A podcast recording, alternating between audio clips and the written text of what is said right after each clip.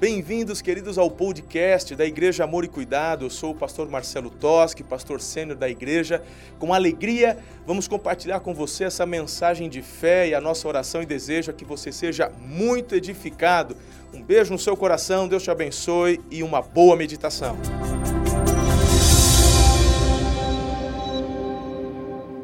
Digno tu és. Essa palavra digno, eu estava compartilhando no culto das 16. Que palavra forte. É, é a letra, é a melodia. Todas as vezes que eu escuto essa canção, meu coração arde.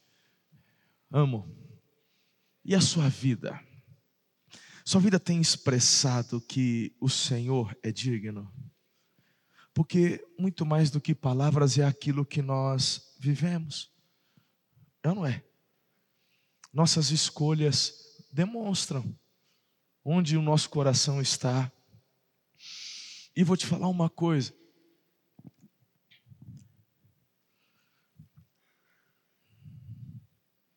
A nossa maior luta,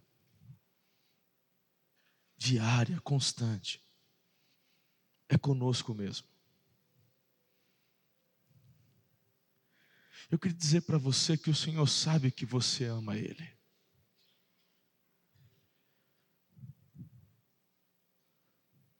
Mas quantas vezes nos sentimos indignos por conta dessas escolhas que muitas vezes errada acabamos fazendo.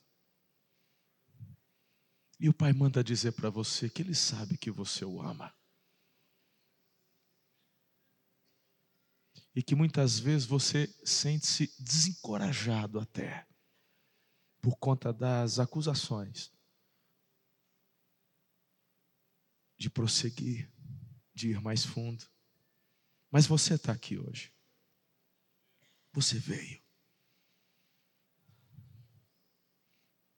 E o fato de você estar aqui é uma declaração aos céus de que o Senhor é digno na sua vida. De que você está abrindo mão de outras coisas para poder estar aqui como corpo, família, e celebrar, e adorar, e bendizer e dizer: Pai, tu és tudo para mim.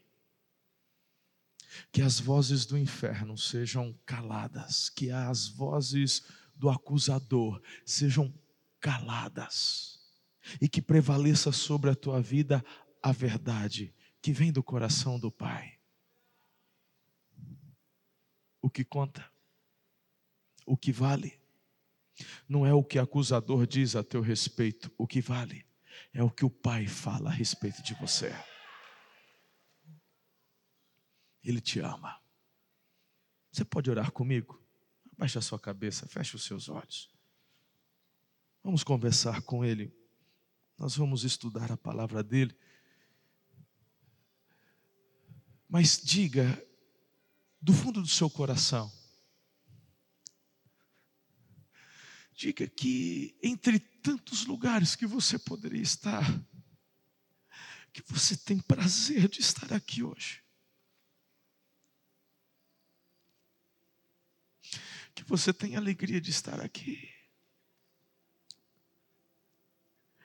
Que você tem prazer de dizer que Ele é digno. Pai, eu te amo. Obrigado porque o Senhor não desiste de nós. O Senhor é digno de todo o nosso louvor. Obrigado por tudo que o Senhor tem feito em nossas vidas. Obrigado por aquilo que o Senhor tem feito em nossa igreja, em nossa comunidade. Em nome de Jesus. Continua, Pai queremos mais, queremos ir além, queremos ser instrumentos nas tuas mãos para levar as boas novas àqueles que não te conhecem. Queremos ver nossa cidade de Araçatuba sendo transformada, impactada pelo poder do Evangelho.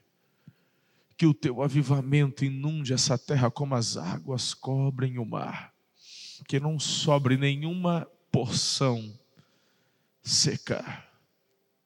Queremos ser imersos na tua glória. Transforma a nossa cidade, a nossa região, a nossa nação.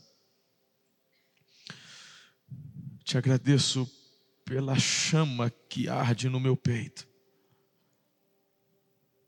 Obrigado pela certeza que o Senhor me dá de que só está começando. Pai, continue a levantar homens e mulheres no meio do teu povo. Flechas que serão lançadas pelo valente ao destino profético de cada um deles. Agora, Espírito Santo, aquietamos o nosso coração para receber a boa porção da tua palavra. Fala conosco nessa noite, fala comigo. Essa é a última celebração deste domingo, mas eu declaro: meu coração está sedento por aquilo que o Senhor vai fazer agora.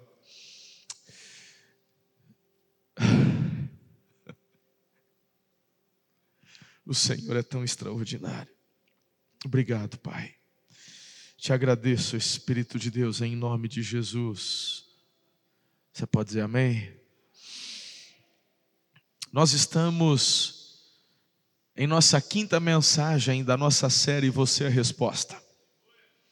Nós já conversamos sobre alguns pontos importantes. A nossa série está baseada, fundamentada, inspirada na vida do profeta Elias. E a primeira mensagem, se você perdeu alguma, você pode depois é, acompanhar, assistir no YouTube, ouvir pelo podcast, SoundCloud, e aí você escolhe, mesmo que você já tenha assistido, vale a pena você mais uma vez acompanhar, tenho certeza que vai ser bênção, relembrar algumas coisas. Mas a primeira mensagem, nós falamos sobre você reconhecer que é resposta para a sua geração. As pessoas têm uma tendência de não acreditarem quem são em Deus, porque olham apenas para suas limitações. Eu gosto quando Tiago diz acerca de Elias, homem comum. Nós temos o hábito de falarmos dos personagens que Deus usou, que estão registrados ali nas Sagradas Escrituras, e falar: meu Deus, Elias, extraordinário, mas a Bíblia fala, através de Tiago, que ele era um homem comum. E ele orou e não choveu, e ele orou, depois choveu, enfim. Quando eu digo que você é resposta para o seu tempo, é verdade. É verdade. Muitas vezes pensamos assim, mas eu não tenho o dom de falar, eu, eu não sei o quê. Meu irmão, quem já ouviu falar do Billy Graham? Um dos maiores evangelistas do, do, do meu Deus, desse mundo aqui pós-moderno, foi o maior, marcou a história. Faleceu não tem muito tempo, com mais de 100 anos. As principais autoridades do mundo pararam para prestar né, seu, seu, seu, suas homenagens, porque ele marcou a história.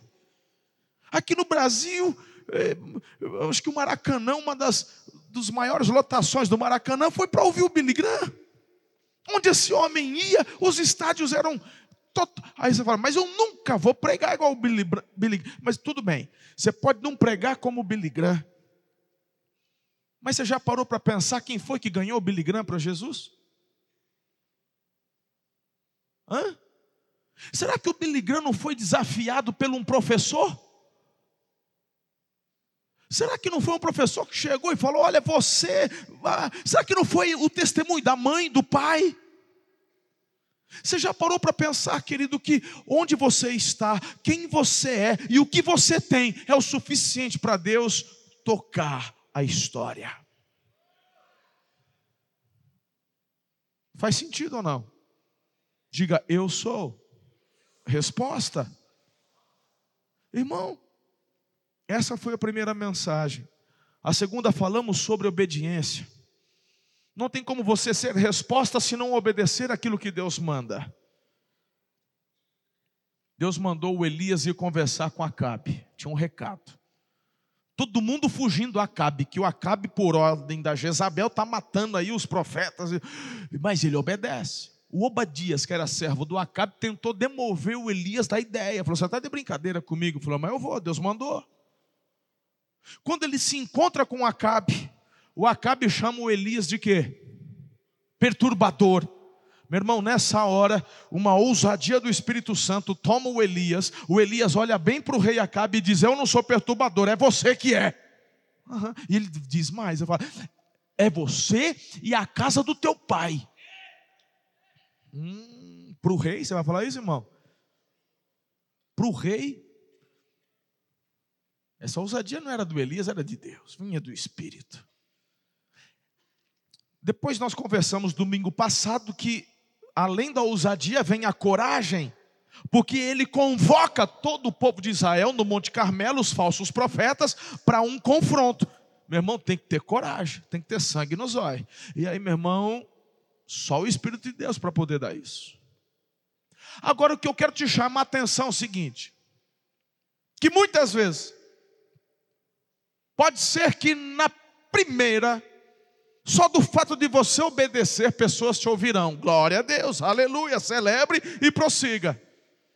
Talvez vai ser necessário a ousadia para você falar com mais veemência, e talvez muitos vão ouvir, glória a Deus, celebre e prossiga. Talvez vai ser necessário coragem para fazer algumas coisas, e então as pessoas ouvirão. Mas no caso de Elias, não bastou a obediência, não bastou a ousadia, tão pouco bastou a coragem. A Bíblia fala que o povo, diante da palavra de Elias, ficou em silêncio.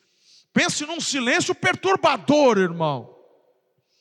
Pense num silêncio intimidador. E aí, meu irmão, você vai precisar da fé. Mas não é uma fézinha, uma fézinha é uma fé para mover o sobrenatural. Uma fé para mover o sobrenatural. Está comigo aqui? Ótimo, então vamos à mensagem de hoje. João capítulo 14, verso 12 tem sido uma das nossas bases. Eu quero que você leia comigo, como homem e mulher de Deus que vocês são, bem forte. Então vamos. Eu lhes digo a verdade: quem crê em mim fará as mesmas obras que tenho realizado e até. Glória a Deus. Vamos ao texto. Agora, 1 Reis, capítulo 18, a partir do versículo 32. Eu vou ler aí, você acompanha. Eu vou ler do 32 e vou até ali no 39. E com elas reconstruiu o altar em nome do Senhor, depois cavou ao redor do altar uma valeta com capacidade suficiente para 12 litros d'água. Empilhou lenha sobre o altar, cortou o novilho em pedaços e colocou os pedaços sobre a lenha. Em seguida ordenou: encham quatro jarras grandes com água e derramem a água sobre o holocausto e a lenha. Depois que fizeram isso, diz: façam a mesma coisa novamente. Quando terminaram, ele disse: Agora façam o mesmo pela terceira vez. Eles seguiram a instrução e a água corria ao redor do altar e encheu a valeta. Na hora costumeira de oferecer o sacrifício da tarde, o profeta Elias se aproximou do altar e orou: Ó Senhor, Deus de Abraão, Isaque e Jacó. Prova hoje que tu és Deus em Israel e que sou teu servo. Prova que fiz tudo isso por ordem tua. Ó Senhor, responde-me, que este povo saiba que tu, ó Senhor, és o verdadeiro Deus e estás buscando o povo de volta para ti. Olha que lindo, no mesmo instante, fogo do Senhor desceu do céu e queimou o novilho, a madeira, as pedras e o chão secou até a água da valeta. Quando o povo viu isso, todos, diga todos, todos se prostraram com o rosto no chão e gritaram. Só, ele falou assim: o Senhor é Deus. Sim, o Senhor é Deus. Meu Pai, Irmão, isso aqui é forte demais. Isso aqui é muito forte. Precisamos ser obedientes, ousados, corajosos, mas o combustível da mudança em nossas vidas é a fé. É a fé o combustível da transformação, da mudança. Agora, eu tenho três orientações no que diz respeito à fé que move o sobrenatural. Está preparado? Junto? Três. Anote a primeira aí. Guarda no coração. Você tem que eliminar o que rouba a tua fé. Meu irmão, se tem alguém que quer contribuir na tua vida com a fé, esse alguém é o amado Espírito Santo. Até a fé, para você acreditar, meu irmão, se as coisas espirituais se discernem espiritualmente, até para você compreender quem é Jesus de verdade, quem pode te dar essa fé é o Espírito Santo. Sim ou não? É o Espírito de Deus. Lá em Efésios 2,8, isso está tão claro. É o Espírito Santo quem nos dá, quem abre as portas da fé. E, meus irmãos, você tem a fé da salvação, mas tem também o dom da fé, que é uma fé que move esse sobrenatural. Para mim, não tenho dúvidas, é a fé que tomou conta ali de Elias. Se você continuar com a história, depois de todo o ocorrido, você vai ver que esse Elias, por conta de uma ameaça da dona Jezabel, ele foge e vai parar dentro de uma caverna. Falou, mas nem parece que é o mesmo personagem, parece que é outro profeta. É que esse profeta, aqui no Monte Carmelo, está cheio, está tomado por uma fé sobrenatural. É uma ação linda do Espírito Santo de Deus. Meu irmão, alguma coisa aconteceu que fez esse Elias perder e esvaziar de alguma forma aquela fé que estava assim pulsando dentro dele. Então, em nome de Jesus, Quantos de nós não estamos num domingo à noite, somos encorajados num culto, uma palavra profética, um louvor inspirativo, vertical, que nos coloca diante do trono, choramos, nos derramamos, e aí nós vamos para a nossa segunda-feira, para a nossa batalha diária, e queridos, de repente chegamos na sexta-feira só o caco. É impressionante. Tem uns crentes, meu irmão, que ele assim, ó. Ele chega domingo meio que se arrastando. Ele chega assim, que nem uma uva passa, tô seco. Sabe? Chega, fica assim indiferente no culto. Meu irmão, quase que é um ateu. Ele sai vibrando, pulando, chorando, aleluia. Mas na segunda vaza um pouco, na terça outro pouco, no outro domingo ele chega quase ateu de novo. Que é isso, irmão? Você já percebeu que tem crente desse jeito? Sim ou não? Pastor, me ajuda, pastor. Então vamos te dar a base. A base começa com Hebreus, lá no capítulo 11, versículo 1. Leia comigo. Vai, bonito, hein? A fé mostra a realidade daquilo que esperamos. Ela nos dá convicção de coisas que não vemos. Agora o versículo 6. Bora. Sem fé é impossível agradar a Deus. Quem deseja se aproximar de Deus deve crer que Ele existe e que recompensa aqueles que o buscam. E não se esqueça de Romanos capítulo 1, verso 17, a parte B diz assim: O justo viverá pela fé. Agora, se nós não podemos perder a fé, se a grande questão é eliminar os ladrões da fé, então nos resta saber quem são esses ladrões. Sim, né? Então bora. Aprenda: o primeiro ladrão são as circunstâncias e a ansiedade. Ah, irmãos. Circunstâncias e ansiedades. Vamos ver o que o, Pedrão fala para a gente aqui. Claro que é o Espírito Santo através da vida do apóstolo Pedro. Na primeira carta dele, capítulo 5, verso 7. Entreguem-lhe todas as suas ansiedades, pois ele cuida de vocês. E agora Paulo falando aos Filipenses 4, 6. Não vivam preocupados com coisa alguma, em vez disso, orem a Deus, pedindo aquilo de que precisam e agradecendo-lhe por tudo que ele fez. Irmão, deixa eu te falar uma coisa. Em nome de Jesus, você não pode permitir que as circunstâncias roubem sua fé. Tem gente a vaca, a vaca dá uma tolada no brejo e aí ele já fica, né? Hã? Conhece gente assim?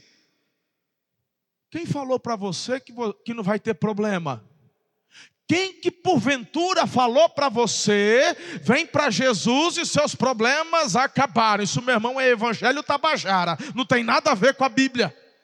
O próprio Senhor Jesus falou que teríamos problemas, aflições, dificuldades. Pelo menos eu tenho. Na minha família a gente tem. Tem gente que está tudo bem com Jesus, está tudo bem na fé, ele está fazendo a vontade de Deus, ele lidera uma célula, ele evangeliza, ele está trabalhando, ele quer ver o reino expandir, até que não apareça a doença. Quando aparece a doença, aí o mimizento fala assim: porque Deus não, não cuidou de mim. Que que Deus não cuidou do seu quê? Que conversa é essa? Como é que você vai permitir que circunstâncias esvaziem, suguem a tua fé? Não pode, querido. Bem-vindo ao time. Tem problema de saúde? Eu também tenho, Eliezer tem, todo mundo tem. Esses dias o Haldman, o Haldman, não é que ele tem medo, ele tem um pouco de aversão à agulha. É uma leve aversão, não é medo. Aí, essa semana, ele estava assim com. Um, eu fui no médico, aí o médico falou assim: tem que fazer uns exames aí. As endoscopias, né? Teve que fazer, não teve, filho? Aí ele foi lá, aí para fazer tem que. Eu não vi o Haldman falando, Deus, o senhor não me ama, o senhor sabe que eu não gosto de agulha. Meu irmão foi lá, deu o braço para mandar bala, que aqui, aqui tem coragem.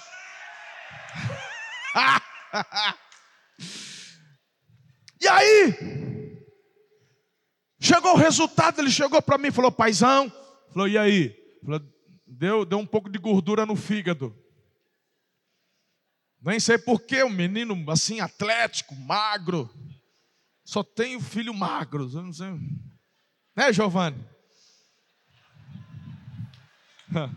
Só? É nós, né? Ai, Jesus. Irmão, eu não vi o Haldman falar assim, ora por mim, não sei o quê. Não, meu irmão. Olha, pastor, deu gordura no fígado. E aí? E aí que tem que ralar mais. Tem que fechar a boca, tem que fazer exercício. É, filhão? Quer dizer, já sabe. Ele não fica, você não viu, meu irmão, o Haldman hoje assim amuado. Tipo, hoje eu não vou chapar o coco não, porque deu gordura no fígado porque não são as circunstâncias que vai roubar a tua fé, mas você não pode permitir, porque se você permitir, meu irmão, vai tentar levar. Quem está entendendo isso aqui? Vou nem falar mais, que essa do Haldman foi ótima. E essa revelação foi, por isso que Deus te trouxe de volta, era só para dar esse exemplo na última celebração. Irmão, tem mais um ladrão da fé. Anota aí, medo medo. Olha só, Isaías 41, 10. Por isso não tema, pois estou com você, não tenha medo, pois eu sou teu Deus, eu o fortalecerei, o ajudarei, eu o segurarei com a minha mão direita vitoriosa. Salmo 56, verso 3 diz: Mas eu, quando estiver com medo, olha o que, meu irmão, o salmista está declarando para ele, irmão. O salmista não está querendo, sabe, eh, ensinar outro, dar lição de. Não, ele está falando para ele. Falou, quando eu tiver com medo, eu vou confiar em ti. Irmã, Você que fica de madrugada na hora de fazer aquele xixizinho noturno, e você acorda a casa inteira porque tem que acender todas as luzes, porque tem medo de escuro. Aí, ó, ó. Hã? Teu marido não aguenta mais. Teu marido está quase comprando calça plástica para geriátrica, não ter que acordar.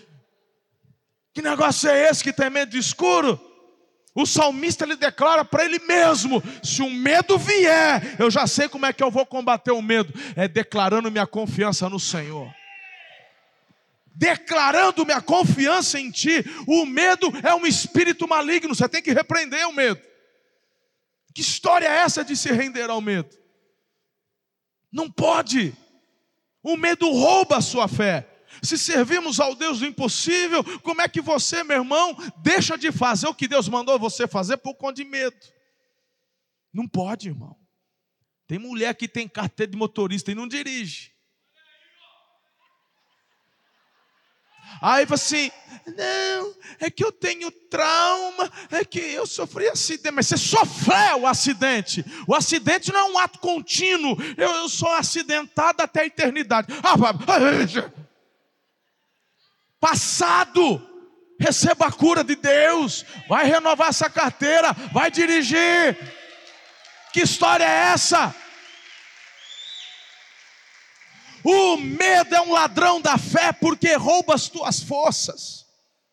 O medo rouba as tuas forças, por isso que o salmista está declarando: Eu tomei uma decisão, porque meu irmão, ele vem, é um espírito maligno. Quando vier, eu declararei: Confio em ti,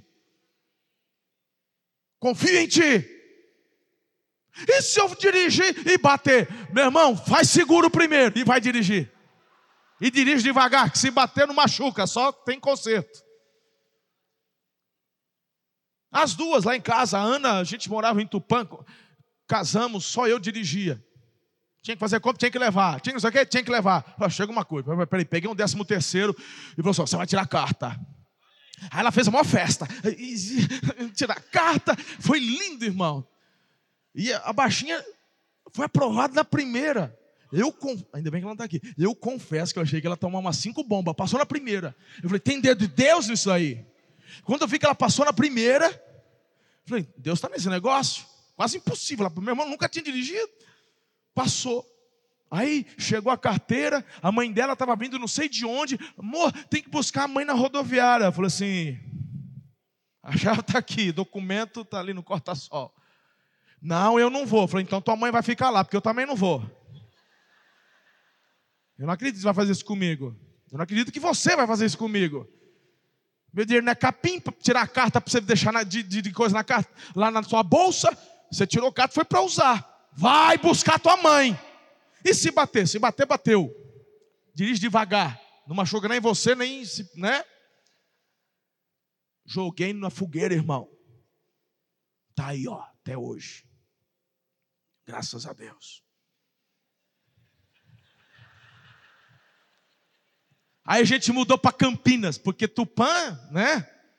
Aí mudamos para Campinas. Aí falou: aqui eu não vou dirigir. Falou: ó, conversa aqui com a minha mão, que eu nem estou te ouvindo. Dirigir lá, dirige aqui.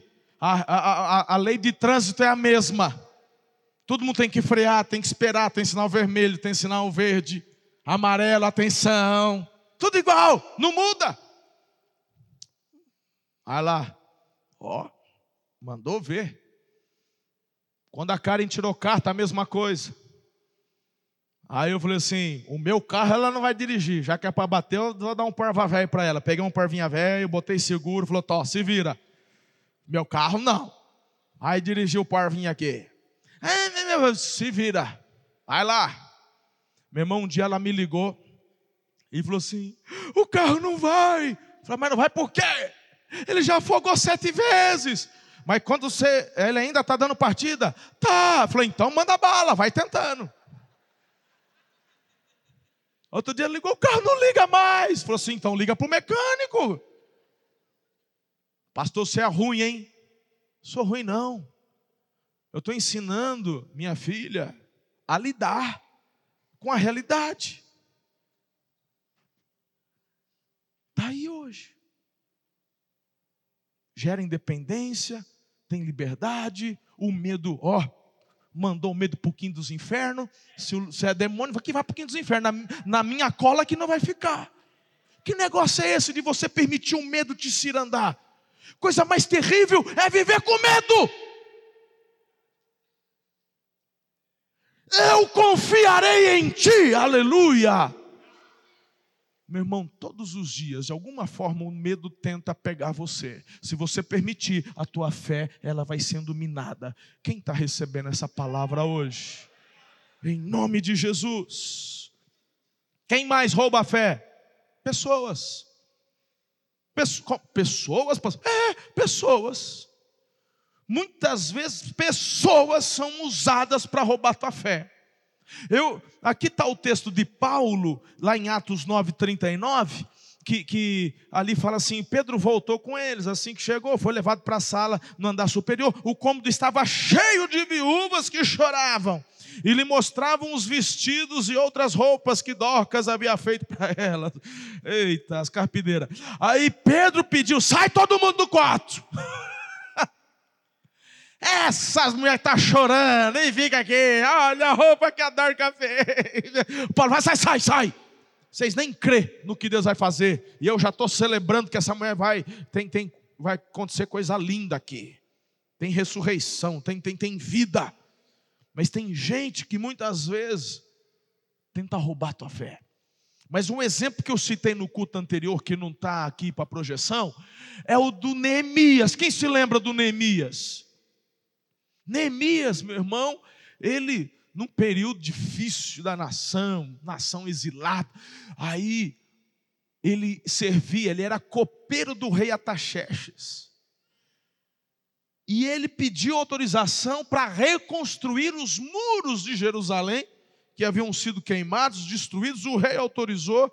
Ele está lá reunindo aqueles remanescentes que nem todos foram exilados, fica sempre ali uma meia dúzia. Ele está reunindo o povo. Bora construir esses muros, vamos arrumar esses portões. Tinha dois endemoniados um tal de Sambalate e um outro chamado Tobias.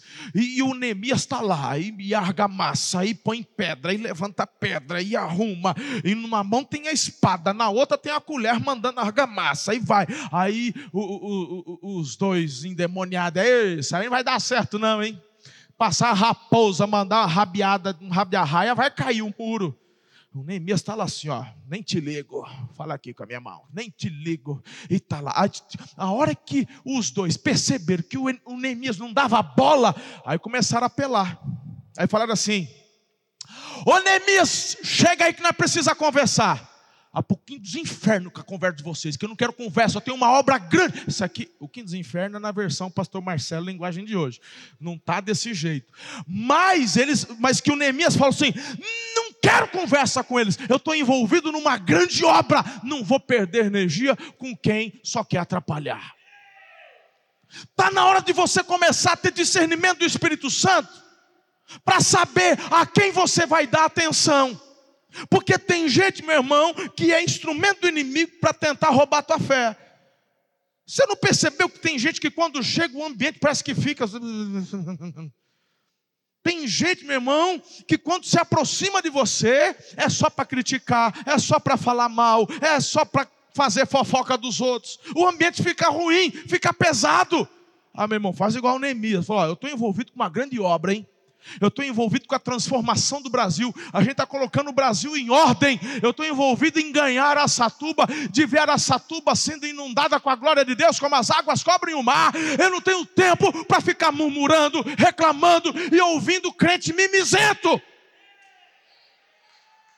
Meu irmão, em nome de Jesus, põe esse tipo de gente no lugar deles. Nós não chegamos onde chegamos parando para ouvir reclamação de crente mimado.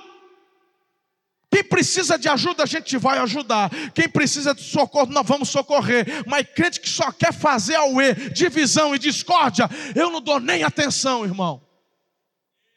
Aí tem assim: é, outro dia eu fiz pergunta para o pastor no Facebook dele, ele não me respondeu. Ele não vai responder também, não vou mesmo pergunta mal educada, pensa que eu não percebo, gente que fica tentando cutucar, é, gente se achando o senhor da teologia, é, é, é, ah, não tenho tempo para perder com você.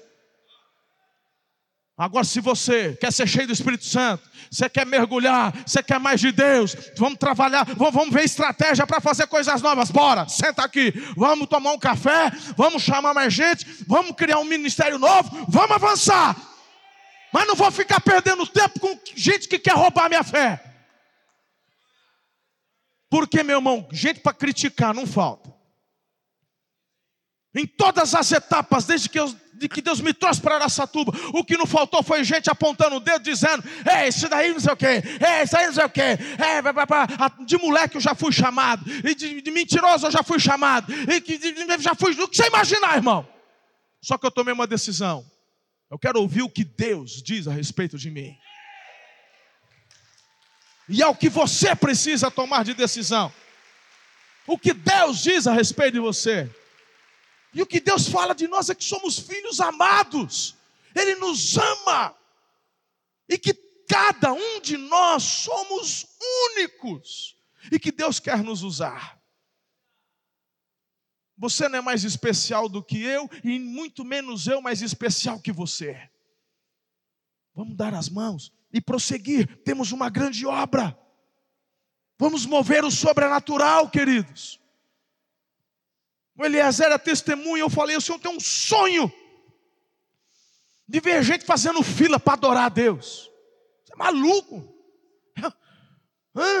Eu sou do tempo, irmão, que igreja grande tinha 200 pessoas. Eu sou de um tempo, eu nasci em igreja. Para mim, igreja grande era igreja de 300 pessoas, era igreja. Tinha exposição, a cidade parava. Quem lembra disso, irmão? Quando tinha exposição, lembra quando a Ivete Sangalo veio para Satuba? Quando a Ivete Sangalo, Sangalo veio para Aracatuba, é, esse foi um, eu, eu me lembro, irmão, porque esse foi um dos. A cidade parou. É um negócio assim. Eu falei, que trânsito doido é esse? A cidade encheu, ficou um vucu-vucu. Que, que é? Vieram ver a Ivete Sangalo. Aí, gente, eu me lembro que nesse dia eu orei, falei, Senhor, vai chegar um tempo nessa cidade que o povo vai parar o trânsito para poder entrar num lugar para te cultuar, te bendizer, te adorar. Eu declarei em fé isso ao Senhor.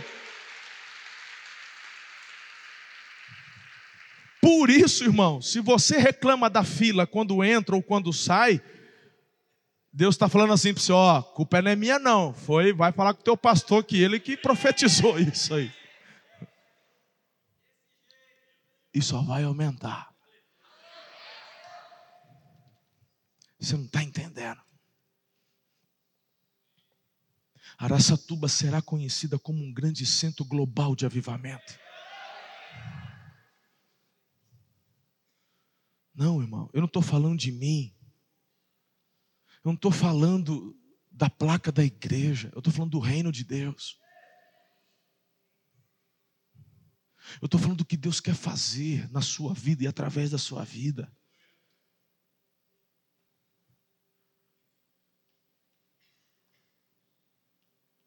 Giovanni, os países da América Latina virão pastores e pastoras de vários países da América Latina, ficarão hospedados nesse nosso centro global para fazerem cursos de uma semana, um mês, seis meses, para receber daquilo, da unção que Deus tem derramado, para que eles levem para a América Latina, para a Europa.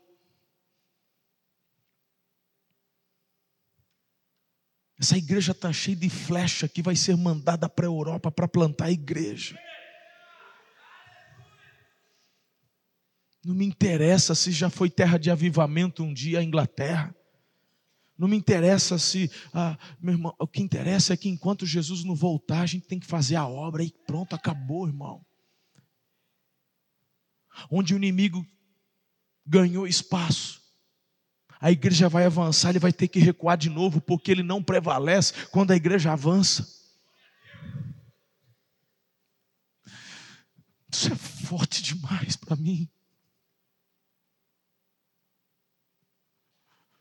Eu pedi para Deus fazer parte da geração de um avivamento que vai tocar o mundo. Eu sei bem meu lugar, sei bem quem eu sou.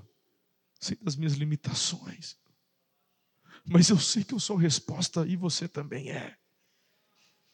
E não são pessoas que vão se levantar para tentar me desencorajar, e você também não vai permitir que tais pessoas façam isso com você. Esse é o tempo, a hora é agora. Nossos melhores anos estão ainda para vir. Queridos, o outro ladrão é o diabo, mas nem vou falar dele, ele é um derrotado. Você já sabe. Repreenda ele. Ele vem para tentar roubar tua fé. Assista a mensagem depois no YouTube da Rávila, agora das 18, e você vai ver. Ou então leia esse livro dela, tem ali na nossa bookstore, Mais Forte que a sua luta, exatamente sobre isso ela está falando. O diabo é um derrotado. Não permita que ele roube a sua fé, diga amém. Segundo lugar, creia que Deus continua realizando impossíveis hoje. Abacuque capítulo 3, versículo 2 diz: Senhor, ouvi falar da tua fama, tremo diante dos teus atos, Senhor. Realiza de novo em nossa época as mesmas obras. Faz de novo. Faz estas obras conhecidas em nosso tempo, Senhor e na tua ira, lembra-te da misericórdia. Lá em Hebreus 13, 8 diz: Jesus Cristo é o mesmo ontem, hoje e é para sempre. Igreja, o que eu quero te dizer, você que nos acompanha pela internet, que está assistindo essa mensagem pelo YouTube, o mesmo poder que estava sobre o profeta Elias, estava sobre Jesus, se manifestou através dos apóstolos, esse mesmo poder e mover está aqui hoje, disponível para te levantar, para que através da sua vida e da minha vida, moveres sobrenaturais aconteçam, através da sua vida.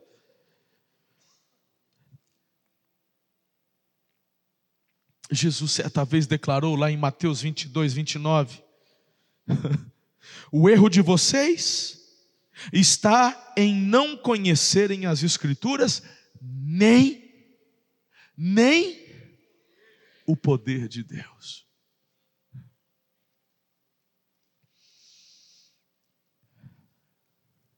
A fé gera certezas. O Elias já sabia que Deus ia mandar o fogo. A fé era tão forte. Ele por três vezes manda jogar água, porque ele tinha convicção que o fogo ia descer. Deus o guardou quando ele obedeceu, Deus o guardou quando foi ousado, Deus o guardou por conta de, da coragem confrontando o povo não restava dúvidas de que quando ele orasse o fogo desceria. Por três vezes ele diz: joga água. Não vai restar dúvidas. Ninguém vai poder dizer que, ah, estava seco. Eu acho que foi o sol, não chove. São três anos e meio que não tem água, está tudo esturricado. Foi fagulha. A fé que move o sobrenatural não divide a glória com capacitação humana. Quando a glória do sobrenatural é ativada, não resta dúvidas, é Deus. Joga água, porque o fogo vai descer.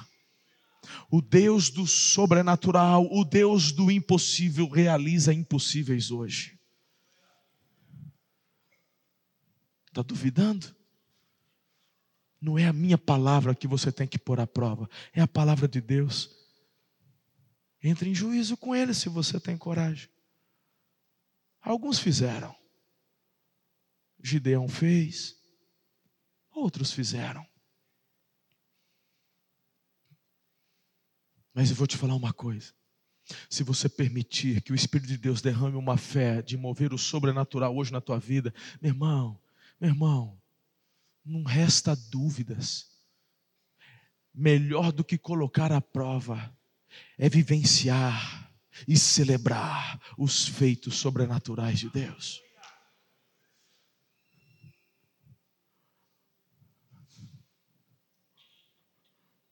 Essa música é linda, né? O Deus que era e que há de vir. Hã? Canta esse pedacinho para nós, Antônio. E há de vir. Seu poder vai surgir. O Deus que os mortos faz viver. És um Deus de milagres. És um Deus de milagres. Deus que era, o Deus que há de O vir. Deus que era e há de vir. É o Deus do impossível. É o Deus que pode restaurar tua vida, tua família, teus negócios, teu chamado. O melhor da tua história só está para acontecer. Mas você precisa crer. Isso não tem a ver contigo, tem a ver com Ele, quem Ele é, o que Ele quer fazer. Você e eu só temos que permitir, permitir. Não adianta você ter ousadia, coragem, obediência, se lhe falta fé, pois somente a fé leva à manifestação do sobrenatural. Pastor, o senhor falou que tinha três orientações, pois a terceira é você exercer a fé, é você colocá-la em prática.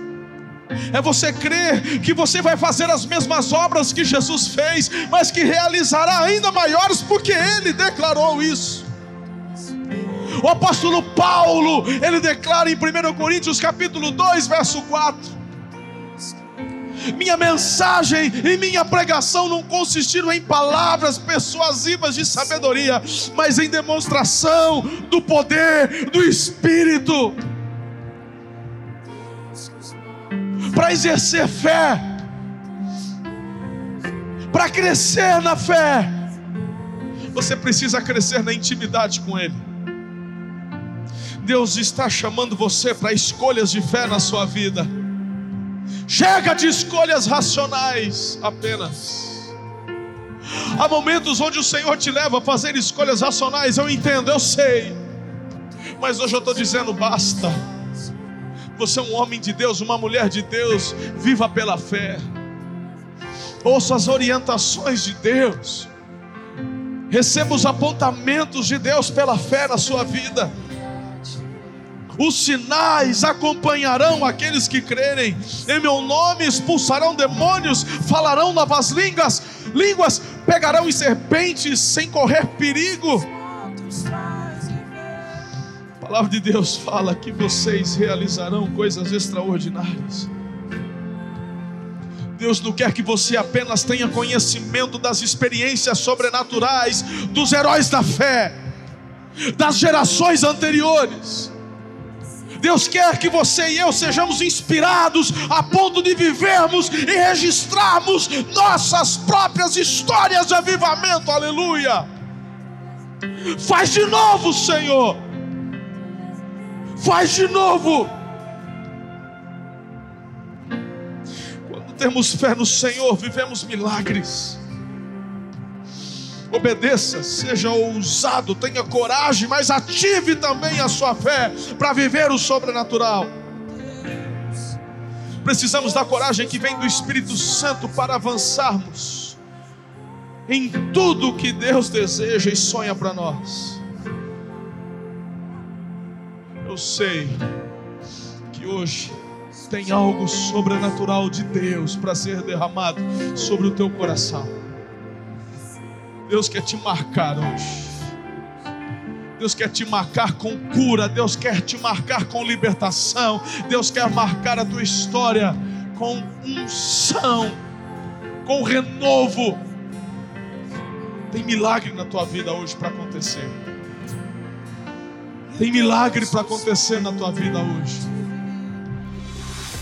Espero que você tenha sido muito edificado com essa palavra. Não se esqueça de inscrever-se aqui no podcast e também no canal do YouTube e nos seguir em todas as redes sociais para manter-se informado de tudo que acontece aqui nas igrejas Amor e Cuidado. Um grande abraço, até a próxima, um beijo no seu coração.